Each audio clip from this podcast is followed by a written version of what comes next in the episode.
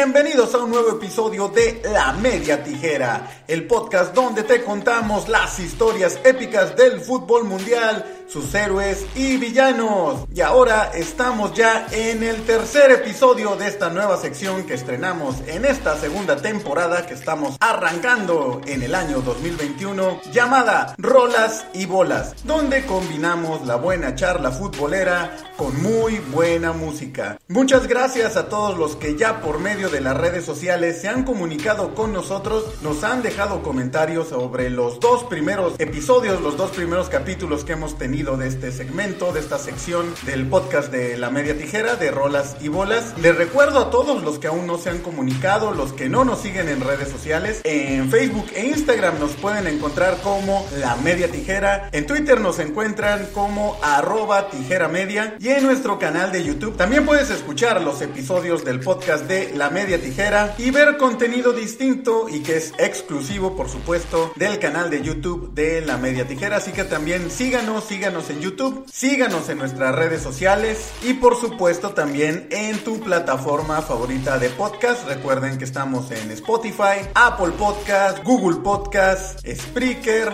Amazon Music, que ya también tiene sección de podcast y que está creciendo poco a poco Amazon Music. A partir de este año ya también nos pueden encontrar en Podimo para todos los que tengan esta aplicación para escuchar podcast y también para eh, escuchar audiolibros, muy recomendable. Búsquenla Podimo, ahí también pueden escuchar el podcast de La Media Tijera. Y busquen también nuestra página, lamediatijera.com, donde también tenemos artículos informativos muy interesantes. Así que denle una checadita a todos los lugares donde pueden encontrar en la red contenido de La Media Tijera. Yo soy Sergio Camacho, los voy a acompañar en este episodio y vamos a empezar precisamente leyendo algunos de los comentarios que nos dejaron en las diferentes redes sociales. Algunos nos los enviaron por inbox, por mensaje de inbox, ya sea por Facebook o por Instagram. Y otros nos las dejaron en la sección de comentarios. Miguel Contreras nos comenta, Sergio, te salió el antiamericanismo. Sí fue un robo lo de la final de la Sudamericana 2007, si no por el reglamento, sí por el mal arbitraje. Hola Miguel, un saludo, qué bueno que nos dejas este comentario, muchas gracias. Y bueno, Miguel se refiere al primer episodio de, de Rolas y Bolas, donde hablamos de leyendas urbanas del fútbol. En este caso nos referimos a la final de la Copa Sudamericana 2007, donde existe la leyenda urbana de que la Conmebol cambió el reglamento para afectar al América. Así que si no lo han escuchado este episodio, les recomiendo búsquenlo, búsquenlo en el podcast de La Media Tijera. Pues sí, Miguel, como vimos en el episodio, y bueno, no voy a dar spoilers para aquellos que no lo han escuchado. Analizamos profundamente qué pasó en aquella final. Eh, tienes razón, el arbitraje fue bastante malito en contra del, del, América, pero eso le pasó a todos los equipos mexicanos siempre en los torneos de, de Conmebol. Y lo platicábamos, ¿no? Eh, cuando México participa en torneos de la Conmebol, pues la Conmebol es el dueño del balón. Y así como se hacen las cascaritas en el barrio, en la calle, pues el dueño del balón escoge si quieres jugar, con qué equipo te tocas, a los cuántos goles se juega, eh, los jugadores buenos en qué equipo van, etcétera, ¿no? Entonces, pues sí, era una de las cosas que siempre le tocaba a los equipos mexicanos enfrentarse a malos arbitrajes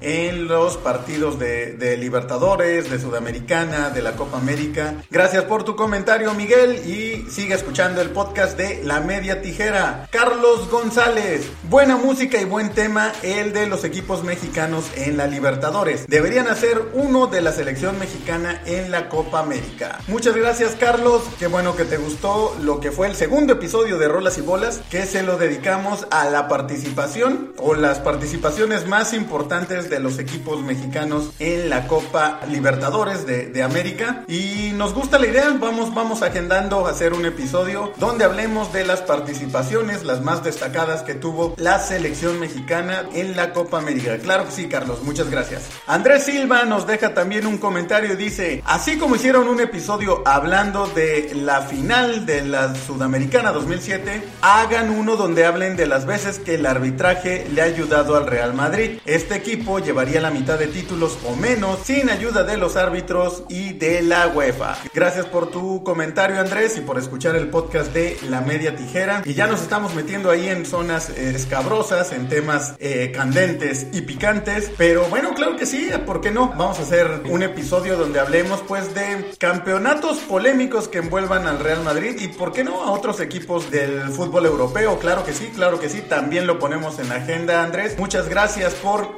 escribirnos, por escuchar este podcast y recuerda también compártelo con tus amigos o con la gente que sabes que le gusta la buena plática, la buena música y el fútbol. Un comentario más, Manuel Ventura dice, buena sección esta de rolas y bolas, pónganse una canción de los Red Hot Chili Peppers. Muchas gracias Manuel. Bueno, pues a petición de, Manuel, y eso también lo, podemos hacer si ustedes les gustaría escuchar alguna canción en particular en esta sección, en rolas y bolas de la media tijera, mándenlo por inbox, mándenlo o déjenlo en la sección de comentarios de nuestras redes sociales y por supuesto con mucho gusto les ponemos la canción que ustedes pidan.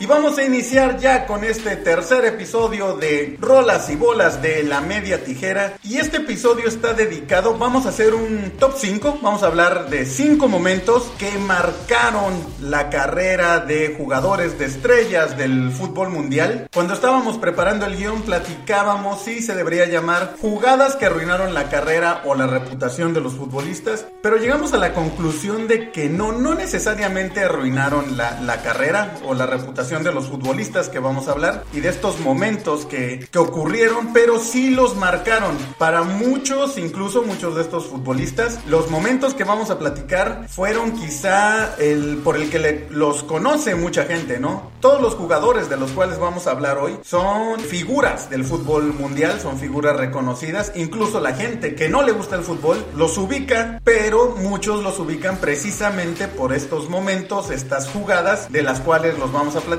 más que por quizá por su carrera o por su logro más importante dentro de la cancha. Así que quédense en rolas y bolas porque va a estar muy bueno este programa. Vamos a explorar ahí algunas jugadas que fueron polémicas, sobre todo históricas, de grandes figuras del fútbol mundial que se llevaron con esta jugada, pues ahí una, una marquita, un tatuaje en su carrera que hasta la fecha los persigue. Pero vamos con nuestro primer corte musical y a petición precisamente de Manuel Ventura que nos dejó este comentario y esta petición que quiere una canción de los Red Hot Chili Peppers. Esto se llama Danny California, aquí en Rolas y Bolas de la Media Tijera.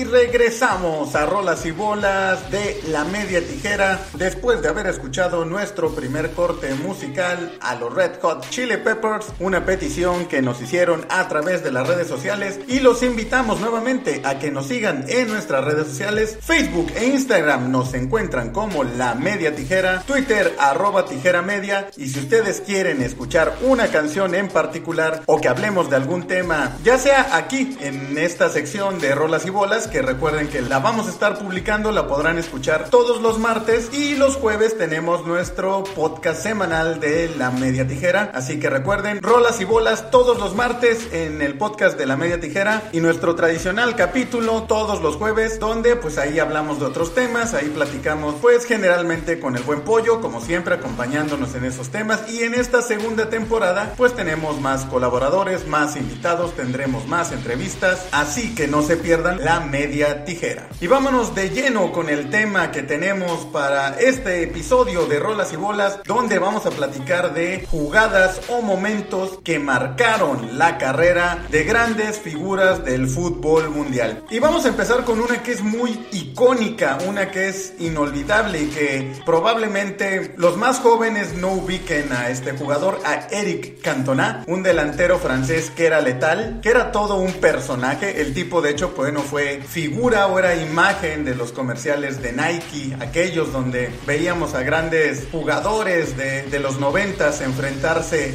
a un equipo que venía del infierno hecho de, de demonios. Bueno, pues Cantona era el delantero que anotaba el gol que con su poderoso disparo le rompía el estómago al, al portero de los demonios, ¿no? Y él siguió siendo imagen de la marca Nike. Él, eh, digo, hasta la fecha, ya retirado del fútbol, se dedicó a actuar, ha hecho algunas películas en Francia y aparecía comúnmente en los comerciales, en los spots publicitarios de, de Nike, ya en una faceta más como de gángster, como de, de, este hombre que, que, maneja el bajo mundo del fútbol subterráneo. Había por ahí una, una publicidad, una campaña muy buena de Nike, que eran como partidos que se jugaban en una jaula, duelos de entre tres jugadores, muy muy bueno también. Y Cantona era así como el organizador, el que manejaba esos bajos mundos del fútbol subterráneo, ¿no? Entonces, bueno, Eric Cantona, una de las grandes figuras que desgraciadamente nos perdimos en, en los mundiales. Cantona no participó con Francia en ningún mundial, pero era una gran figura, un delantero de los más importantes y fue toda una figura en el Manchester United en los noventas, pero hubo un incidente que lo marcó y como les comentaba, a lo mejor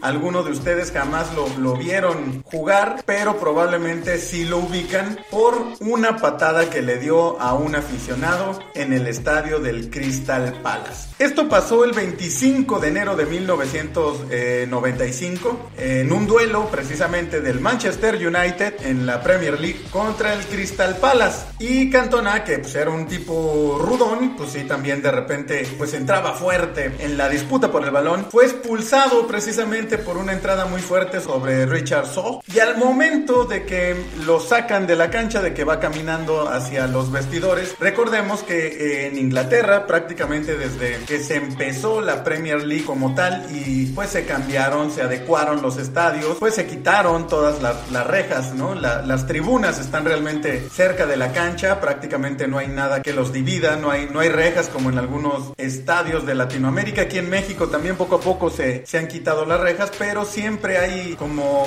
están más alejadas, ¿no? Las tribunas de las canchas, al menos en el fútbol mexicano, en la mayoría de los estadios. En Inglaterra no ocurre así, prácticamente estás a un lado de, la cancha, ¿no? Incluso en algunos estadios, pues vemos que eh, la banca donde están los jugadores es parte prácticamente de, la tribuna, ¿no? Donde está el, técnico, la zona técnica, están integrados, de hecho, a, la, a, las tribunas, ¿no? Bueno, ¿y qué pasó? ¿Por qué Cantona le soltó una patada voladora, una verdadera patada de kung fu a, este aficionado? Pues al parecer, mientras iba, eh, lo iban escoltando en lo que iba caminando de salida al este aficionado llamado Matthew Simmons lo empezó a insultar, pero no eran los típicos insultos que, le dices a un jugador, ¿no? Que a lo mejor pues eres muy malo o le recuerdas a su mamá o lo abucheas, no sé, ese, tipo de insultos que son más comunes. En el caso de este joven, bueno, en aquellos tiempos joven, Matthew Simmons, sus insultos eran más bien xenófobos. Básicamente lo que le gritaba es que se regresara a Francia, ¿no? Que se largara de, de, del Reino Unido Que no lo quería en Inglaterra, que se regresara a su país. Entonces eso fue lo que le molestó a Eric Cantona y su reacción pues fue lanzarse directamente una patada voladora directa al pecho de, de este tipo, de Simmons. Obviamente pues en lo que cayó pues ahí todavía se dieron algunos golpes o Cantona le soltó algunos golpes a, este pues hooligan, podríamos decirle hooligan, ¿no? Porque nada la verdad es que justifica ese tipo de, de acciones, ¿no? De, de insultos. Sabemos que en el fútbol, en los estadios, sobre todo cuando esperemos muy pronto volvamos a las tribunas, pues sí, a veces las porras es parte del juego, presionar a los jugadores, decir uno que otro insulto, pero afortunadamente cada vez se, se borran más de las canchas, de las tribunas, los insultos que tengan que ver pues con cuestiones fascistas, xenófobas, racistas, porque así debe de ser, ¿no? Es un juego a final de cuentas. Y bueno, en este caso pues eh, lo estaba insultando por eh, ser de otro país, por ser francés y prácticamente le decía que lo quería de regreso en, su país. Incluso Cantona cuando le llegaron a, a preguntar sobre este incidente ya años después, ya retirado del fútbol, siempre dijo que pues para nada se sentía mal, que por el contrario, que él se sentía muy bien de haber pateado un tipo xenófoba, que estaba orgulloso de haberlo hecho. Siempre ha dicho que debería haberlo pateado más fuerte, que, que pues no se puede arrepentir, que se sintió muy bien y que él aprendió, aprendió de esa, de esa experiencia y que él piensa que probablemente este tipo también, también aprendió, ¿no? Pero bueno, esa patada, además de que le dio la, la vuelta al mundo, era un año en el que el fútbol todavía no era tan globalizado como ahora tuviéramos opción de ver todos los partidos de, prácticamente cualquier liga del, del, mundo, ¿no? Pero este tipo de noticias, este tipo de imágenes, por supuesto, este sí, sí tenías acceso, por supuesto, le dieron la, la vuelta al mundo y todo mundo nos enteramos, todo mundo pudimos ver aquel video o la fotografía de, de la famosa patada de, de Cantona, que obviamente pues le cargó, obviamente le costó una, una sanción. Fue suspendido nueve meses del fútbol, lo condenaron también a 120 horas de trabajo comunitario y pagar 30 mil dólares de, de, multa. También fue, hasta cierto punto fue polémico que Alex Ferguson, el técnico del Manchester United, siempre lo, lo respaldó. Eh, había rumores o había quienes pedían que, que saliera del equipo y Ferguson siempre se negó y siempre dijo que cuando se acabara su sanción, pues Cantona sería bienvenido y estaría de vuelta en la cancha con los Diablos Rojos del Manchester United. Y así fue, así fue.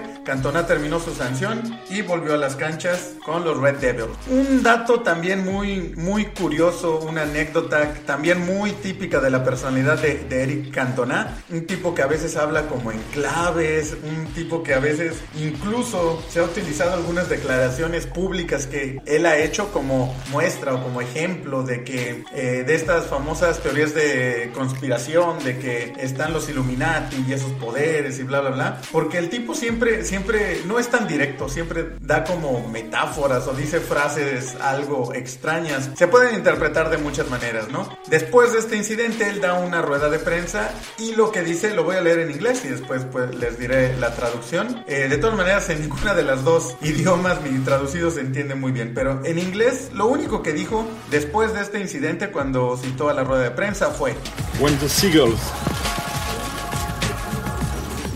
follow the trawler, it's because they think sardines will be thrown into the sea.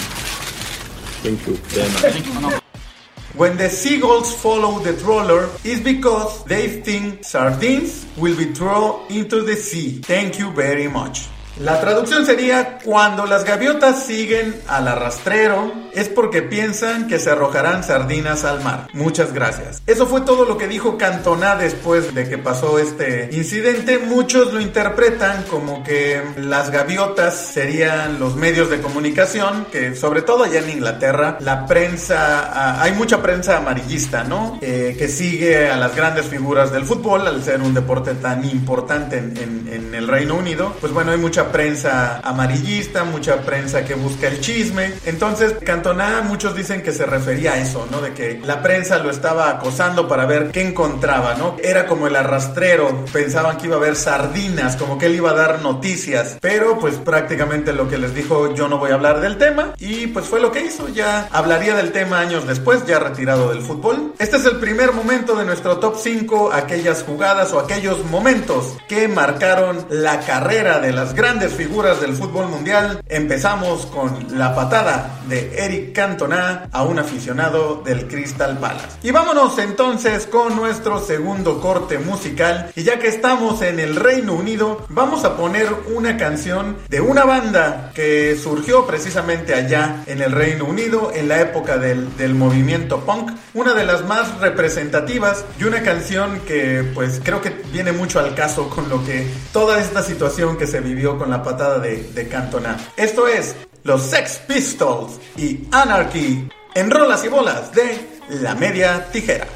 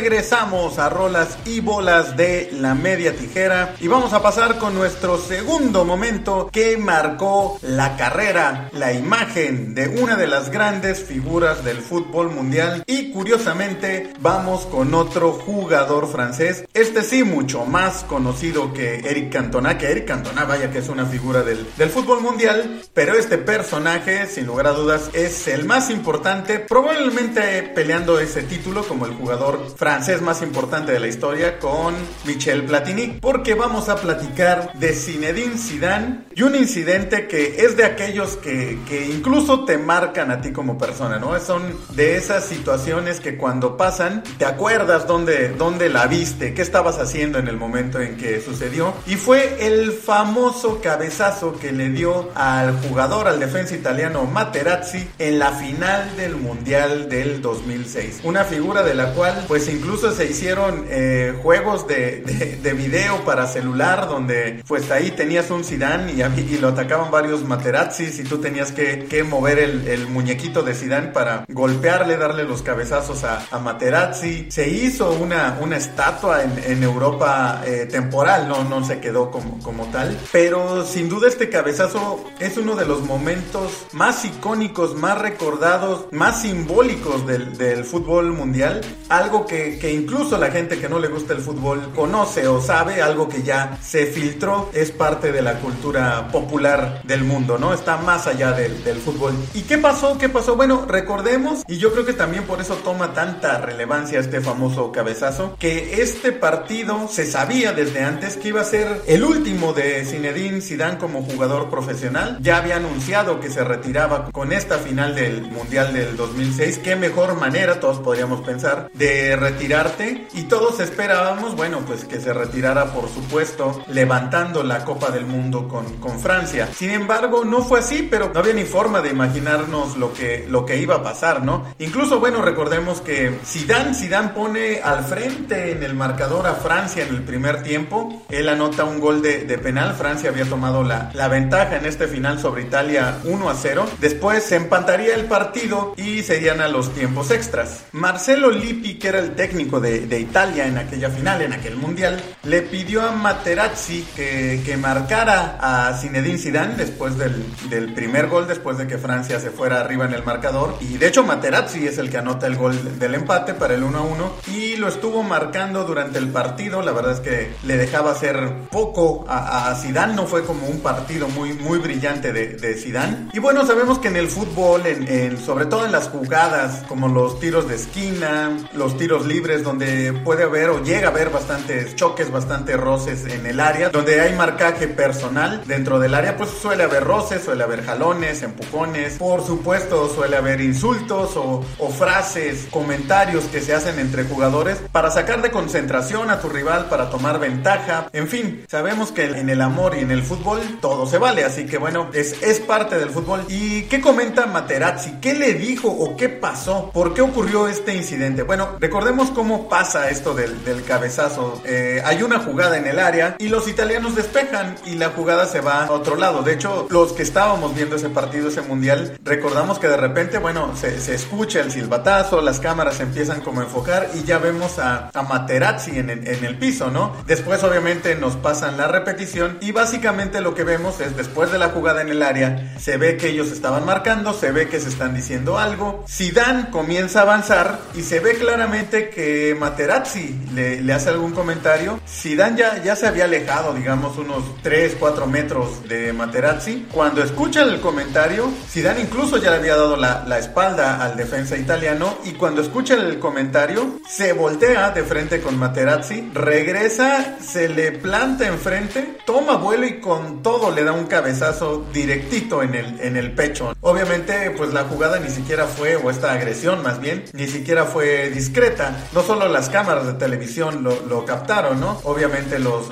árbitros auxiliares. Y bueno, esto derivó en la tarjeta roja de, de Zidane. Hay una imagen, una fotografía buenísima, icónica, donde Zidane está caminando rumbo al vestidor, ya está bajando las escaleras y está dejando atrás la, Copa del Mundo que estaba precisamente ahí en la entrada de los vestidores, ¿no? Así fue como terminó desgraciadamente la, la carrera de, de Zidane. De hecho, bueno, en penales Italia gana aquella final del, del mundo y pues obviamente Zidane le hizo falta a Francia. Pero ¿qué pasó? ¿Qué es lo que se ha dicho al respecto? ¿Qué le dijo Materazzi a Zidane para que reaccionara de, de esa manera? Zidane nunca ha hablado mucho del, del tema, ha sido más discreto. Materazzi sí, sí ya en entrevistas ya ha comentado qué, qué pasó, ¿no? Y vamos, les voy a, leer lo que, lo que dijo Materazzi acerca de este incidente. Él comenta, tuvimos un contacto en el área en el primer tiempo. Marcelo Lippi me pidió que lo marcara. De Después del primer choque, yo le pedí disculpas y él reaccionó mal. Durante el partido tuvimos varios choques. En el tercer choque, yo le fruncí el ceño y él me dijo, te daré mi camiseta más tarde. Yo le respondí que prefería a su hermana antes que su camiseta. Así que pues básicamente eso fue lo que le molestó a, a Zidane, el típico, pues mejor aviéntame una hermana, ¿no? Esa típica frase que, que acá en México la, la, pues no voy a decir que la decimos mucho, pero pues en la época en la que yo estaba en la secundaria, pues era, digamos que era común, ¿no? Mucho se había hablado de que Materazzi había insultado a la madre de, Zidane y al respecto, Materazzi dijo, hablé de su hermana pero no de su madre. Mi madre falleció mientras yo era un adolescente. Nunca me hubiera permitido insultar a la suya.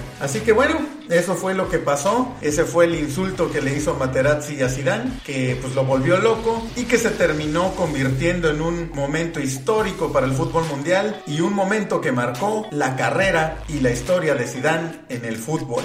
Vámonos ahora con un nuevo corte musical y vamos a escuchar una canción que era precisamente de aquel año del 2006 de una gran banda. Esto es Starlight de Muse, aquí en Rolas y Bolas de la Media Tijera.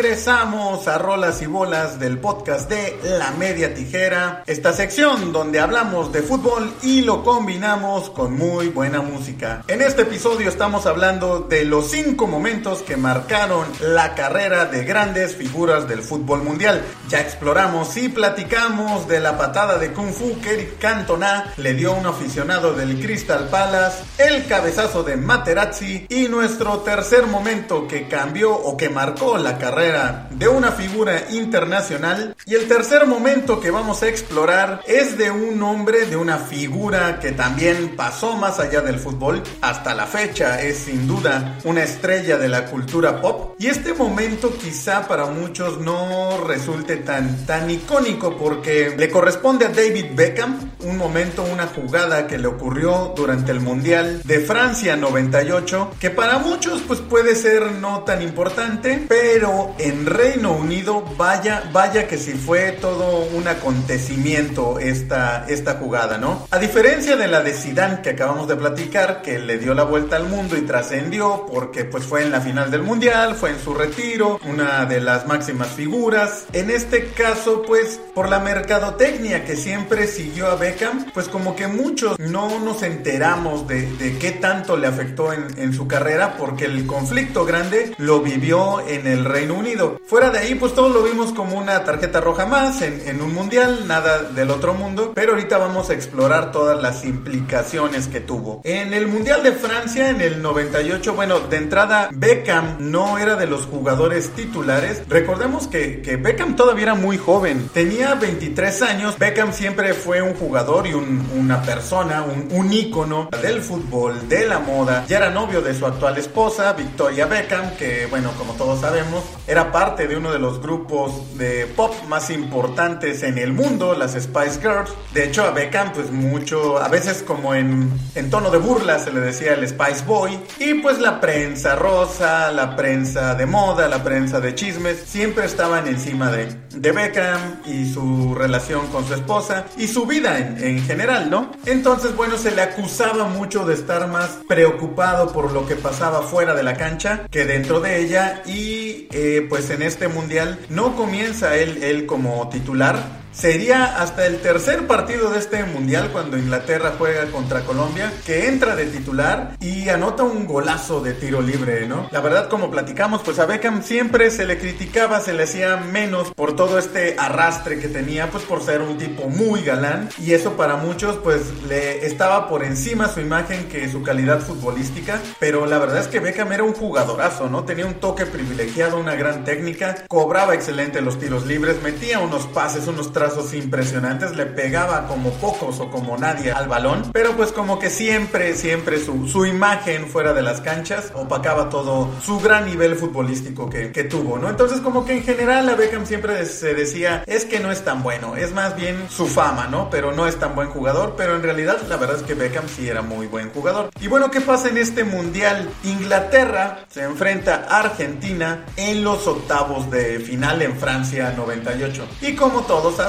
Argentina e Inglaterra siempre han tenido ahí un clásico, un duelo pues que va más allá de lo, de lo futbolístico, que tiene que ver con la guerra de las Malvinas y tiene que ver por supuesto con aquellos partidos en el Mundial de México 86. Entonces ya hay una rivalidad ahí muy, muy dura entre los, los dos países, ¿no? Y por supuesto los ingleses pues querían la revancha de lo que pasó en México 86. Era un partido que les importaba y que querían ganar y, derrotar a, a Argentina. En el partido Argentina Argentina se fue al frente en el marcador con un gol de penal anotado por Gabriel Batistuta. Después Inglaterra le da la vuelta al partido. Primero Alan Shearer también con un gol de, de penalty. Y después Michael Owen con un golazo, no sé si lo recuerdan, un balón que toma ahí más o menos en tres cuartos de cancha. Y se va quitando rivales pues al, puro estilo, la verdad que de, de Maradona, pero pues mucho más, más rápido. Y antes de que terminara el primer tiempo, Javier Zanetti empataba el marcador 2 a 2. Arrancaba acaba el segundo tiempo y prácticamente al inicio del segundo tiempo Beckham tiene por ahí un problema que, es, que termina en tarjeta roja, un- una jugada con, con Diego el Cholo Simeone, actual técnico del Atlético de Madrid. Bueno, pues el Cholo le hace una entrada por, por detrás a Beckham, lo, lo atropella prácticamente. En un balón dividido le llega por atrás, prácticamente lo, lo empuja, atropella a Beckham. Beckham termina en el piso. El Cholo, pues ya sabemos también el, el colmillo argentino, ahí entre que le daba una palmadita en, en la nuca y en la espalda a Beckham que estaba en el piso y entre que parecía como que le decía, "Ah, perdón, perdón, fue sin querer. Y el Cholo, cuando se levanta y empieza a caminar hacia atrás, Beckham, pues un poquito por, por la jugada, la falta que acababa de sufrir, levanta el pie como pues queriéndole dar una patada a, a Simeone, pero realmente solo lo, lo trompica, ni siquiera fue un, un- un golpe fuerte, ¿no? Ni siquiera fue algo que fuera a lastimar al, Cholo Simeone, simplemente levanta la pierna como en reacción, pero tiene al árbitro de frente, el árbitro ve esta reacción de Beckham y el árbitro considera que la acción de Beckham es una agresión y lo expulsa, le saca tarjeta amarilla al Cholo Simeone, que el Cholo sí había hecho una, una falta por atrás y lo había empujado, y Beckham, bueno, pues fue una mala reacción, me parece que fue exagerada la tarjeta roja directa, yo creo que con una amarilla hubiera sido suficiente, pero sí se puede calificar como, como una agresión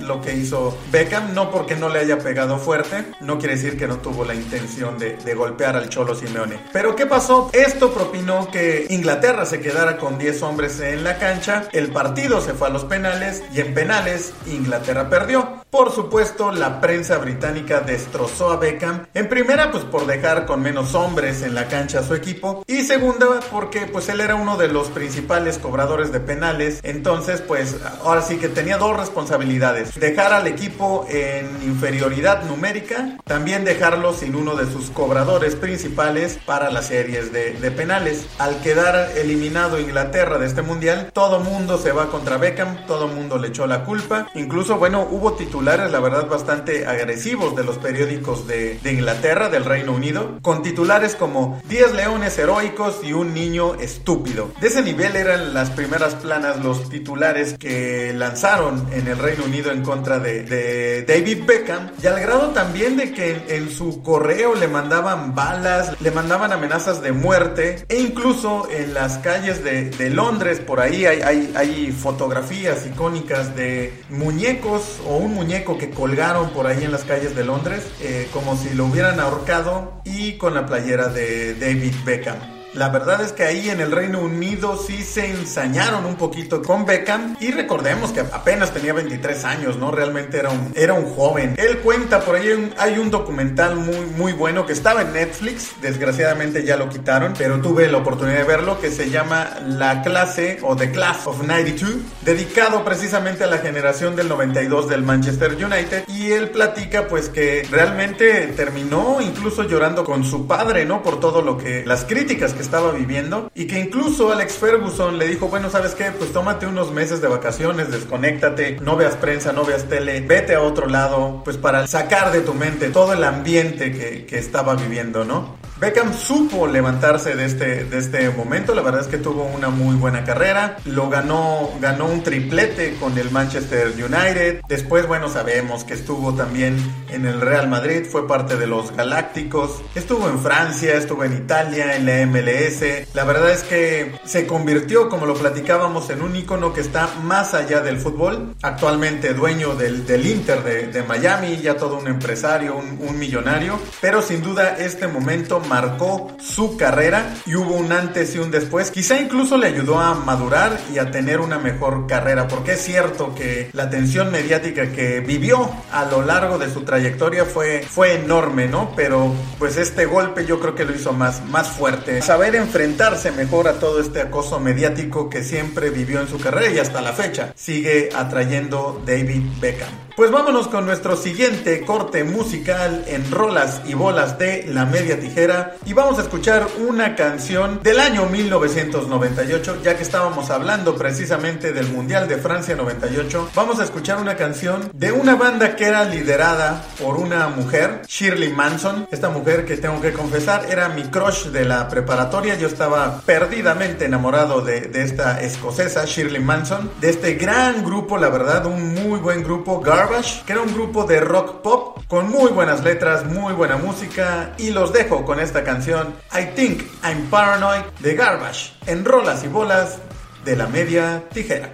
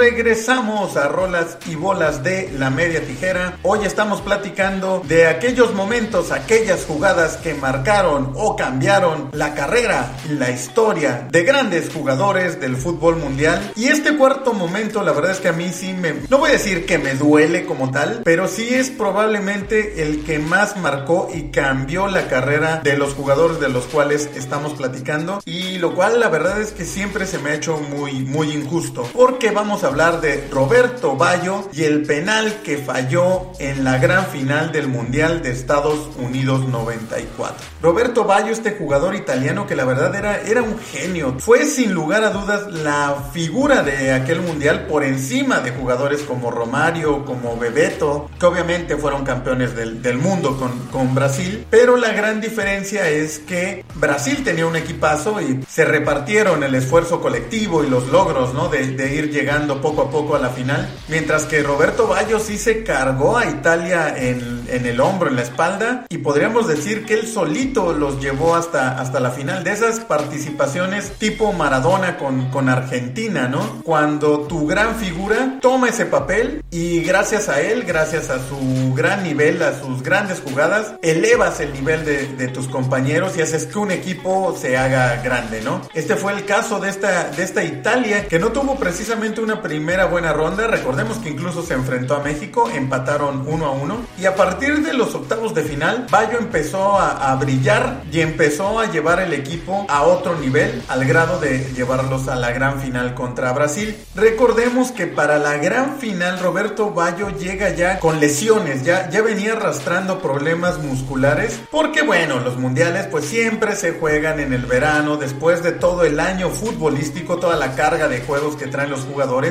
Y por si fuera poco, pues en este mundial que se celebró en Estados Unidos, las temperaturas eran extenuantes, eran muy, muy complicadas. En la semifinal, de hecho, Roberto Bayo sale de, de cambio y hay una imagen muy icónica donde está sentado en la banca, está con, con hielo en, en, su pierna y él está mirando al piso porque se dudaba incluso que pudiera jugar la, la gran final y creo que, que él lo, lo pensaba o lo sentía, sabía que no se sentía bien, sabía que no estaba en su mejor nivel, pero participó, participó en la, en la gran final, fue titular, aunque no tuvo una gran participación. De hecho, no fue una buena final, fue la primera que se fue a una serie de penales que terminó 0 a 0, un partido pues bastante tenso, no con grandes emociones. Y en los tiros de penal, bueno, antes que Roberto Bayo, también otra gran figura del fútbol italiano falló en la, en la serie de penales, en este caso Franco Baresi, que se retiraba también del fútbol profesional, pero bueno, al que siempre recordamos como fallando el penal, al que siempre se le podría decir se le echa en cara que Italia haya perdido aquella final, es a Roberto Bayo, porque él cobró el último penal de, de Italia. Y cosa rara porque Bayo ya había cobrado durante el mundial algún penal, me parece que contra Nigeria, y pues lo había anotado, era muy buen cobrador de, de tiros de, de penal, era la gran figura de Italia, era de esos jugadores de los que menos esperabas que pudieran fallar y menos en, en aquel momento que estaba obligado a, anotar el gol. Él ha platicado en entrevistas que sabía que Tafarel por lo general jugaba a adivinar los penales que siempre se lanzaba, entonces lo quiso tirar al centro, pero lo quiso tirar elevado para que no tuviera posibilidades Tafarel de desviarlo con, con las piernas, no tirarlo precisamente al centro de la portería, un poco más arriba, pero el balón pues se fue como 3 metros por encima del travesaño. Y esa imagen icónica cuando después de cobrar pues simplemente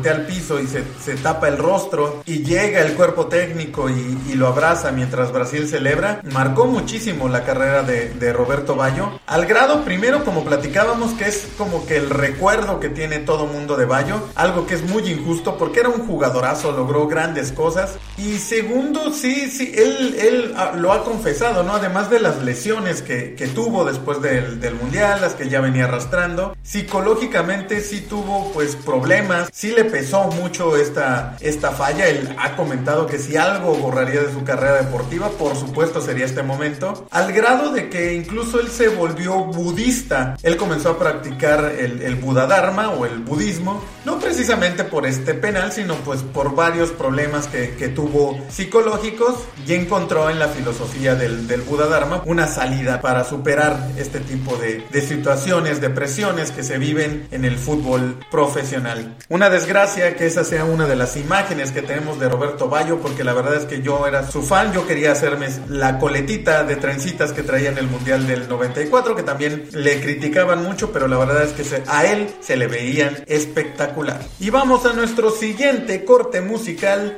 Y precisamente vamos a escuchar una canción de este año de 1994. Y ya que estamos hablando precisamente de, de personas que vivieron problemas de depresión o que quizás su legado esté manchado por momentos así como el penal de Roberto Bayo y no se le reconozca otros logros o no se le dé el papel que realmente merece en el fútbol mundial, pues bueno, vamos a escuchar una canción de, de Nirvana hablando precisamente de esas figuras. A veces a Kurt Cobain también se le tiene más como en ese recuerdo de un tipo depresivo, cuando la verdad es que su legado musical es más, más grande que eso, está más allá de, de ese tipo que, que después de, de su suicidio nos quisieron vender esa imagen que representaba a la generación X. De Nirvana, The Man Who Sold the World. Estás en Rolas y Bolas de la Media Tijera.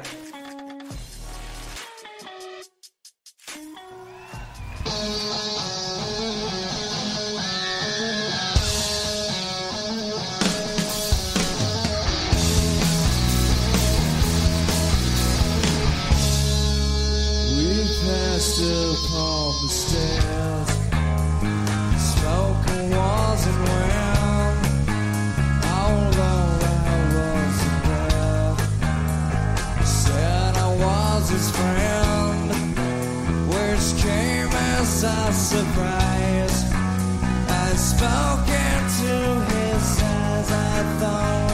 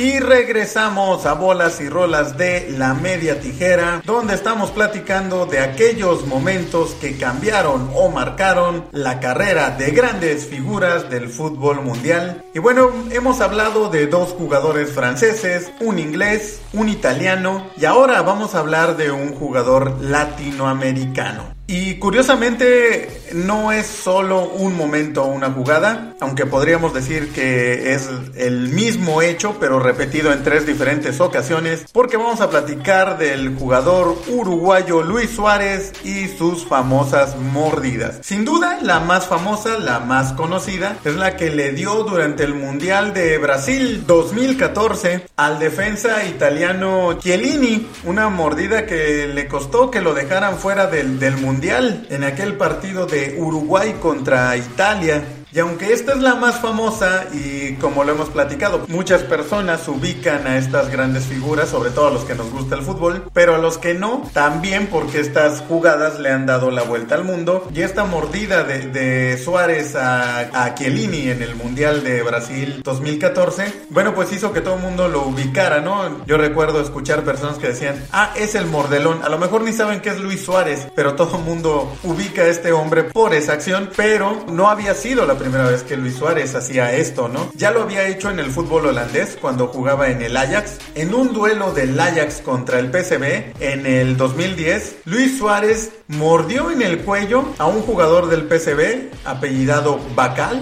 el árbitro no se dio cuenta de esta mordida. Después, obviamente, con las repeticiones, con la televisión, pues salió a la luz. Y el Ajax le puso una multa de dos partidos y también, pues, una sanción económica. Y la liga holandesa también lo suspendió por siete partidos por esta mordida de Luis Suárez allá en el 2010. Yo no diría, bueno, pues de repente te puede pasar, ¿no? Que se te van las cabras, como decimos aquí en México, en alguna jugada, en alguna molestia. Y bueno, pues a lo mejor es una reacción, de repente pues soltar una mordida y pues no pasa nada, ¿no? Te dan tu sanción y aprendes. Pero no, Luis Suárez lo volvió a hacer y lo hizo después en la Premier League. Cuando jugaba con el Liverpool, en un duelo contra el Chelsea. Luis Suárez nuevamente mordió a alguien. Ahora fue al jugador del Chelsea, Ivanovic, que bueno, lo, estuvo marcando durante todo el partido. Y la desesperación hizo presa de Luis Suárez. Y en una jugada ahí en, el área, pues lo tomó, se le clavó en el hombro y lo, y lo mordió. Aquí sí el árbitro se dio cuenta, obviamente lo expulsó y le dieron una suspensión de 10 partidos en la Premier League. De ahí pasamos a, a la jugada más famosa, la que platicamos, a la del Mundial contra Italia, la mordida a Chiellini, que le costó cuatro meses de suspensión. Y recuerdo que, que hubo hasta polémica porque la suspensión era de cualquier actividad que tuviera que ver con el fútbol. O sea, no podía ni siquiera ir a un estadio a ver un partido, ¿no? Tenía que estar alejado no solo de las canchas, de los estadios, de cualquier cosa que tuviera que ver con el fútbol. Había quienes decían incluso que si sus hijos jugaban o si querían ir a un partido infantil, tampoco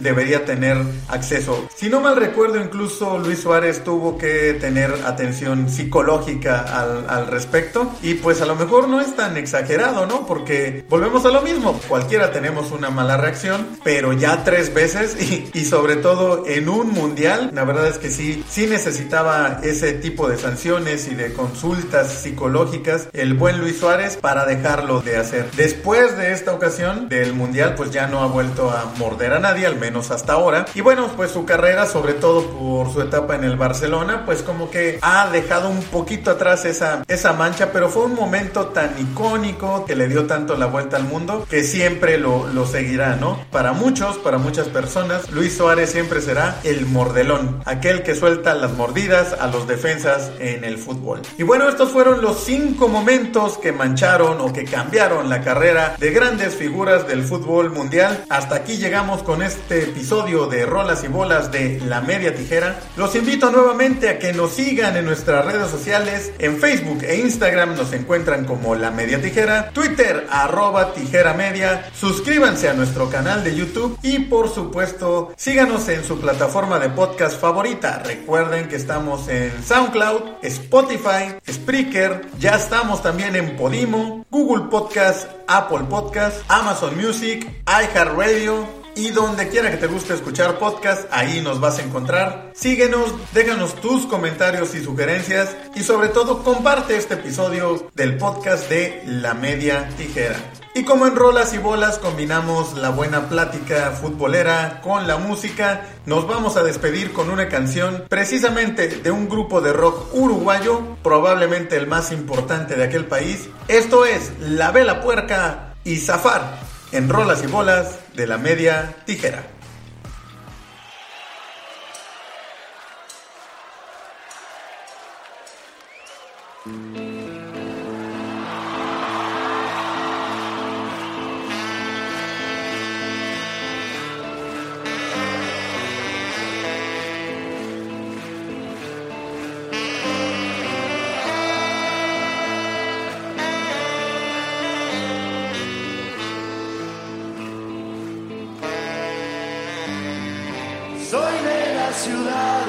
Con todo lo que ves, con su ruido, con su gente, con su me vejez y no puedo evitar el humo que entra hoy. Pero igual sigo creciendo, soy otro carbón, no voy a imaginar la pena en los demás. Compro aire y si es puro, pago mucho más. No voy a que ya no tengan fe. Se bajen los brazos, que no haya lucidez. Me voy volando por ahí y estoy convencido de irme. Voy silbando y sin rencor y estoy zafando del olor. Sabe valorar, que de turista en la capital han sabido vagar y no han encarado al fin la cruda realidad de respirar hollín, de llorar alquitrán y empiezo a envejecer sudando mi verdad, criado para toser,